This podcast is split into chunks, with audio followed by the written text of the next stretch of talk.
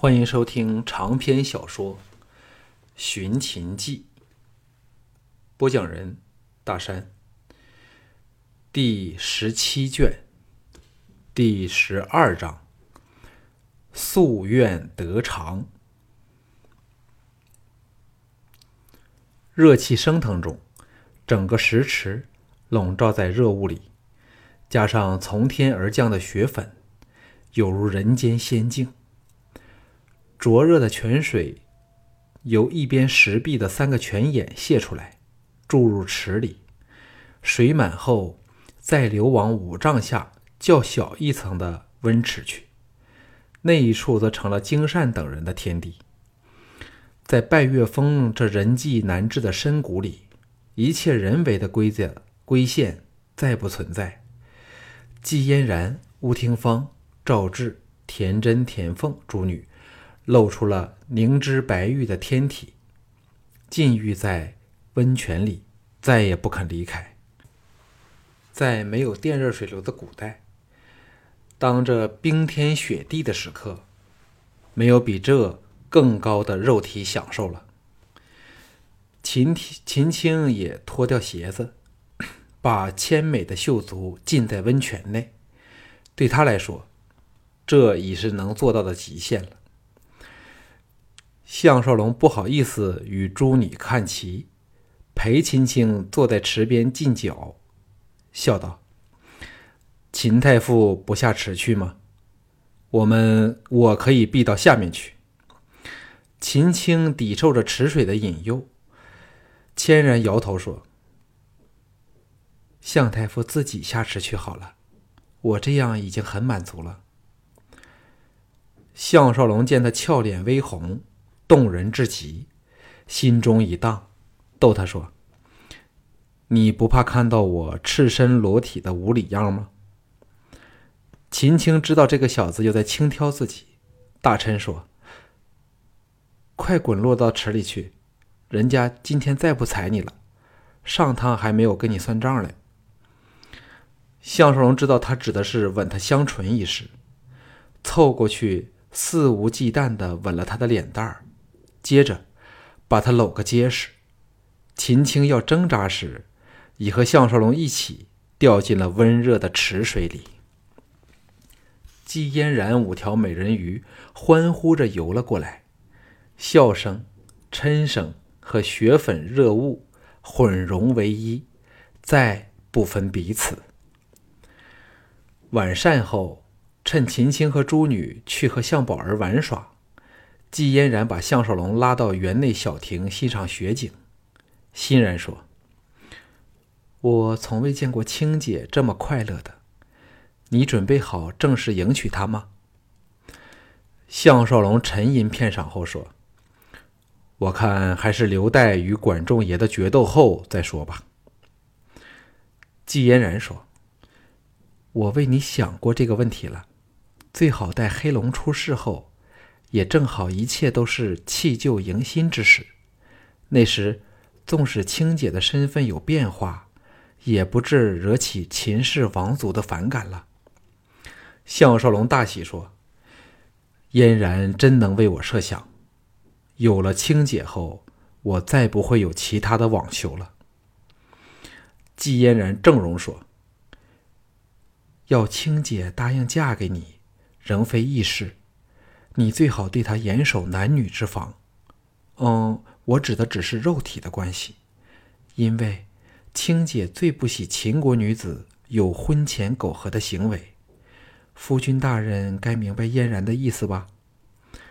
项少龙苦笑说：“现在我连你季才女也没有碰，怎会去冒犯秦青呢？”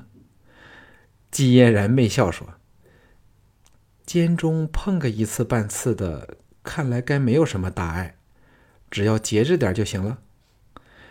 项少龙喜出望外，拉起季嫣然的玉手，叹道：“你定是知我憋得很辛苦，才肯格外开恩。”季嫣然柔声说：“是那温泉在作怪，但今晚受你恩宠的，却不该是我，法由嫣然所立。”所以，我只好做最后的一个。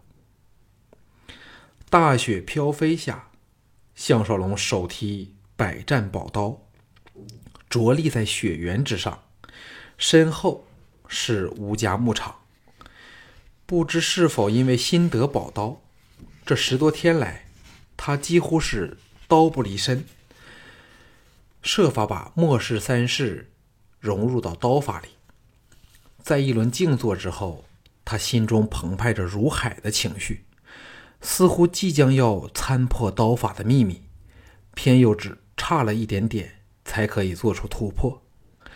往事一幕幕的掠过脑际。当他想起赵倩等惨遭杀害时，热血沸腾，再也按耐不住，挥刀望空猛劈，百战宝刀破空之声响个不绝。忽感顺手之极，自然而然使出墨子剑法，但却侧中了劈砍的招式。不知如何，却总是有差了一点点的感觉。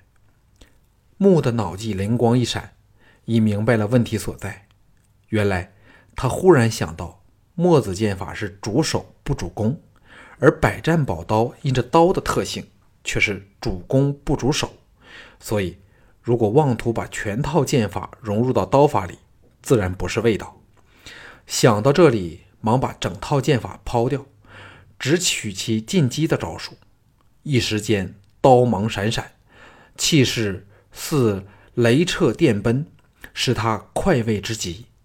刀光疏敛，项少龙像岩石般屹立不动，内心掀起了万丈波涛。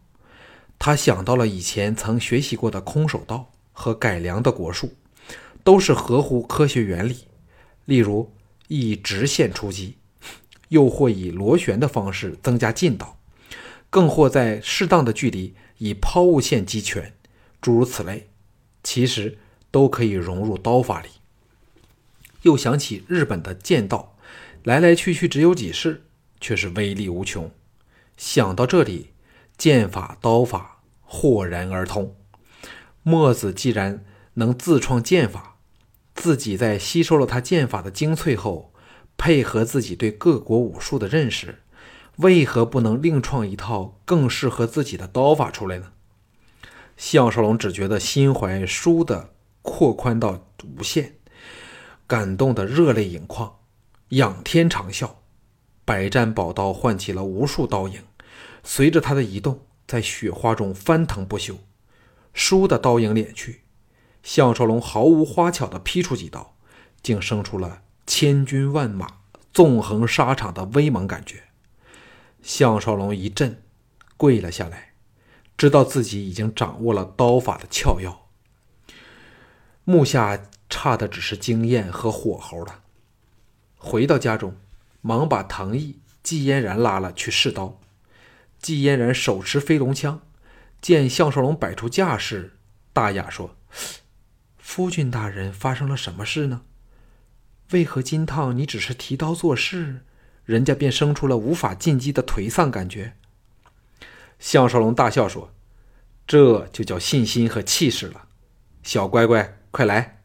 我现在手痒得紧，看着他那天生似的英雄豪气，秦青诸女无不露出了意乱神迷的神色。季嫣然一声娇斥，飞龙枪若长江大河般向项少龙攻将过去。项少龙精神大振，全力风格，手眼步配合得无懈可击，腰扭刀发，每一刀都力贯刀梢，以。由以前的攻守兼备转变为全攻型的打法，丝毫不因飞龙枪的重量和长度有丝毫的畏惧。刀芒到处，飞龙枪节节败退，季才女再无反击之力。季嫣然涌起了无法匹敌的感觉，长枪一摆，退了开去。大臣说：“不打了。”玄佑喜滋滋地说：“项少龙啊，到今天。”我季嫣然才对你真的心服口服了。藤毅二话不说，扑了出来，墨子剑巨浪惊涛般的朝项少龙攻去。项少龙打得兴起，大喝一声，挥刀急劈。这一刀表面看去没有任何出奇之处，但厉害在刀势凌厉至极，使人生出难挡其锋的感觉。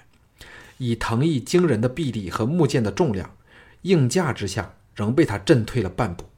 藤毅大感痛快，正要反击时，项少龙刷刷劈出两刀，寒芒闪动下，藤毅竟生出了有力难施的感觉，连退五步才应付了他这两刀。项少龙得势不饶人，刀刀抢攻，一时间刀光四射，看得诸女和众铁卫心胆俱寒。藤毅终是了得，鏖战了十多招后，才再退两步。项少龙收刀后退，却有君临天下的威势。藤毅哈哈笑道：“若三弟有心取我性命，怕我已是非死即伤了。”金善乍舌说：“这是什么剑法？”项少龙正容说：“这不是剑法，而是刀法。”季才女拍手说：“这是项少龙自创的百战刀法。”比墨子剑法更要厉害，管仲爷金汤有难喽！欢笑声中，众人返回宅内去了。嘟嘟嘟，秦青甜美的声音从房内传来，说：“谁？”项少龙干咳一声道：“呃，是项少龙，可以进来吗？”秦青应道：“可以。”呃，不。项少龙早启门而入。奇道：“秦太傅为何先说可以，跟着又说不呢？咦，秦太傅在干什么活呢？”秦青从地席上站了起来，由于闺房燃着了火坑，温暖如如春，身上只是普通丝质的白色裙褂，外披一件湖水绿的小背心，配上她典雅的玉容，的确是美赛天仙。地席上放满了一片片的甲片，主要是方形、纵长方形和横长方形，有些下摆呈尖角形，边缘处开有小孔。秦青正以绳索把它们小心地编织在一起，已经做好了潜伏，但仍有三十多片等待他处理。秦青俏脸通红，怨道：“你不是要去射箭吗？为什么这么快回来了？”项少龙看着地上的甲片，来到他身旁，微笑说：“这是否是青叔造的甲片？嘿，秦太傅是在为在下编制铠甲了，是吗？”秦青连耳根都红透了，赫然点头，还要辩道：“秦青见闲来无事，廷芳和智智又要陪宝儿玩耍，嫣然则为黑龙的事儿要拟定改革的大纲。”我便把这个工作接过来。哎，不要用那种眼光看人好吗？玄佑垂手说：“知否，这是秦青的闺房呢。”项少龙欣然说：“幸好我没有当这是行人止步的禁地，否则就没有机会感受到秦太傅对我的心意了。翌日，只要穿上这个铠甲，就有如……”就有如秦太傅在，秦青跺足说：“求你不要说下去好吗？”项少龙涌起了甜似蜜糖的感觉，柔声说：“那天我闯进府内找秦太傅，当时太傅把手中刺绣的衣物藏了起来，不知……”秦青大窘，走了开去，到了纱窗前，背着他，垂首不语，但显然默认了。那是为项少龙而绣的新衣，项少龙热血沸腾，来到他背后，猛下决心，探手抓上他有如刀削的香肩。秦青娇躯抖颤了一会儿，才平静下来，出奇的没有挣扎。项少龙凑前，贴上他嫩滑的脸蛋儿，嗅着他的发香体香，柔声说：“还记得第一次见秦太傅时？”是在郑楚军的书斋外，当时被太傅你言辞斥责，骂得我两个狗血淋头。那时我已对对秦太傅惊为天人，心生爱慕了。秦青被他亲热的丝膜弄得娇体发软，往后靠入他怀里，呻吟说：“你的用词真是夸大新鲜，什么狗血淋头，惊为天人。人家只是照事论事罢了，你两人却毫不正经，还要惹人发怒。秦青当时差点被你气死。项少龙毫无阻隔地感觉到他背臀的弹性，满怀芳香，双目则饱餐他古典美姿的轮廓，想起他的贞洁金贵，登时涌起了销魂蚀骨的滋味，勇气倍增，说。秦太傅，嫁给我吧。秦青娇躯巨震，眼中先是射出了欢喜的神色，接着神情一暗，摇了摇头。项少龙立时手足冰冷，愕然说：“秦太傅原来并不想嫁我吗？”秦青吃了一惊，说：“不，哎，不要误会人家好吗？若不愿从你。”现在秦青就不会任你温存了。秦青只是为向太傅着想。这些年来，向秦青提亲的王族和大臣将领，数都数不清有多少人，都被秦青以心如止水做理由，逐一严拒。若我忽然改变态度，嫁了给你，必会惹起别人的妒忌。就算一时不能拿你怎么样。有机会定要害你一把。更可虑的是太后，她似乎对我和你的关系非常的猜度嘞。项少龙松了一口气，傲然说：“别人爱怎么做就怎么做吧，我项少龙怕什么人来呢？”说时，扳转了他的娇躯，将他拥个结实，使项少龙享受到他酥胸的。弹跳柔软的感觉，腹腿相贴的滋味却是任何笔墨均不足以形容其万一。秦青张开了小嘴儿，急促的呼吸着，秀眸半闭，那种不堪情挑的娇姿美态，要多么动人就多么动人。这国色天香的俏佳人勉力睁着眼睛，呻吟着说：“项少龙啊，若你有一天……”真要如你所说的远赴塞外，秦青死也要陪侍在旁，但却千万不要为了秦青，致犯众怒。哎，人家肯随你到这里来，早把你视为丈夫了。项少龙贪婪品尝着她的香唇，引导她享受男女亲热那毫无保留的爱恋缠绵。到离开她香唇时，这娇贵自持的美女。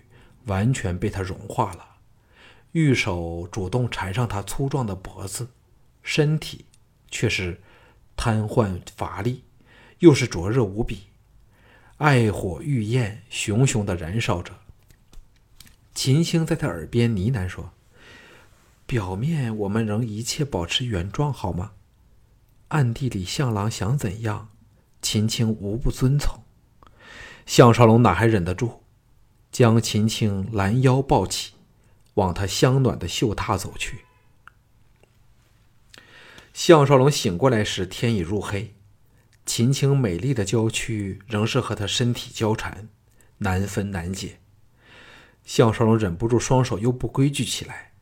秦青悠然醒来，发觉项少龙向他施展怪手，羞得无地自容，不可开交时，骇然坐了起来。露出了无限美好的上身，大琛说：“糟了，都是你害人，连晚饭时间都错过了，人家怎还有脸见嫣然他们呢？”项少龙笑嘻嘻坐了起来，把她拥入怀内，柔声说：“男欢女爱乃人伦之常，谁敢笑我们的秦太傅？来，带我为太傅穿衣吧。秦太傅的衣服是我脱的。”向某人自需有始有终，负上全责。秦青虽与他有了肉体关系，仍是吃不消，嗔道：“你给人家滚出去，探听清楚才准进来报告。”项少龙一声领命，跳下榻子，匆匆穿衣。一会儿后返来时，秦青正坐在铜镜前整理秀发，被项少龙抓着他的手说：“不要梳理了。”我最爱看秦太傅秀发散乱，衣衫不整的诱人模样。何况所有人早睡觉去了，只有田真姐妹仍然撑着眼皮在伺候我们。我吩咐了他们把晚膳捧进房来，秦太傅可免去见人之窘了。此时，田真、田凤两女嘴角含笑推门进来，为两个人布置好膳食后退了出去。秦青嘤咛一声，倒入了项少龙怀里，娇吟说：“项少龙啊，人家给你累惨了。”项少龙奇道：“我怎样累惨你呢？”秦青眼中射出了万缕柔情，含羞说：“还不是累人吗？以后秦青没有你在身旁时，日子会很难度过嘞。”项少龙抱起她，到了摆满佳肴美酒的长机前，席地坐下，摇头说：“小别胜新婚，那才是精彩之处啊！”秦青呆了一呆。喃喃念了“小别胜新婚”后，叹说：“难怪以嫣然之才，对你仍要情不自禁。向郎说的话，是世上最动听的了。”项少龙心叫惭愧，柔声说：“让我喂秦太傅吃东西好吗？”秦青赫然点头，接着自是一世结春。此时真个是。无声胜有声了。接着的十多天，项少龙以最大的自自制力克制情欲，专心叨叨，进步更是神速。这天与十八铁卫逐一较量，打得他们甘拜下风后，季嫣然神神秘秘地把众人拉到牧场外，到了河旁，停下马来，煞有介事地说。近日河里出现一条黑角龙，夫君大人敢否入水除害？旁边的藤毅笑着说：“假设真除了这角龙，看青叔肯放过你们？”项少龙大喜道：“黑龙治成了吗？”秦青叫道：“看！”众人连忙望去，只见一个怪头蓦地从水面冒了起来。两眼生光，接着长达十多丈的龙脊现在龙头之后，却叫人见之心寒。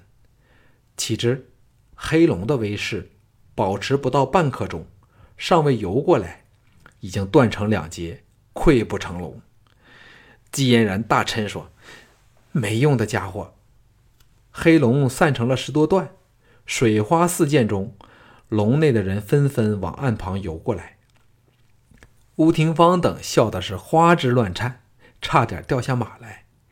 藤毅苦忍着笑说：“不用担心，那是龙身间的钩子出了问题。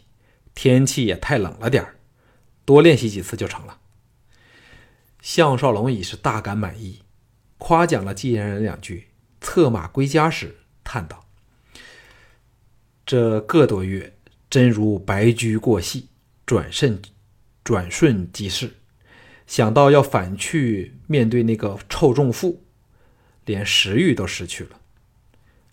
藤毅说：“小俊刚好相反，要他留在牧场，却是千万个不情愿。”吴廷芳笑道：“当然嘞，没有了陆丹儿，他还有何乐趣啊？”季嫣然说：“现在离吕不韦大寿尚有十天，夫君大人。”准备何时回去呢？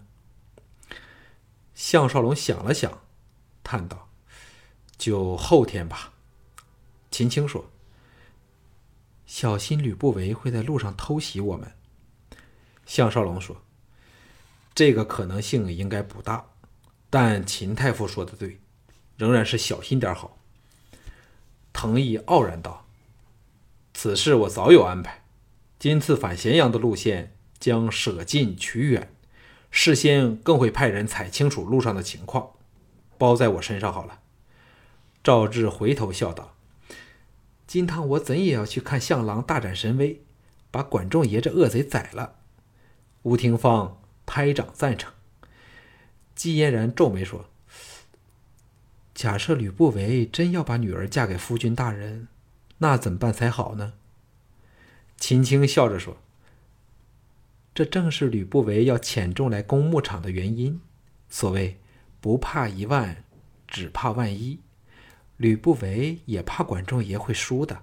所以，可知，即使向太傅赢了，吕不韦也会想方设法不把女儿许配给向太傅的。”项少龙拍马冲出，大笑说：“谁管的那么多？至紧要先宰了管仲也。”其他一切，到时再头痛好喽。豪情纷涌中，众人纷纷拍马急追，在雪地上留下了长长的蹄印。得到了百战宝刀之后，项少龙对任何人都一无所惧了。《寻秦记》卷十七，中。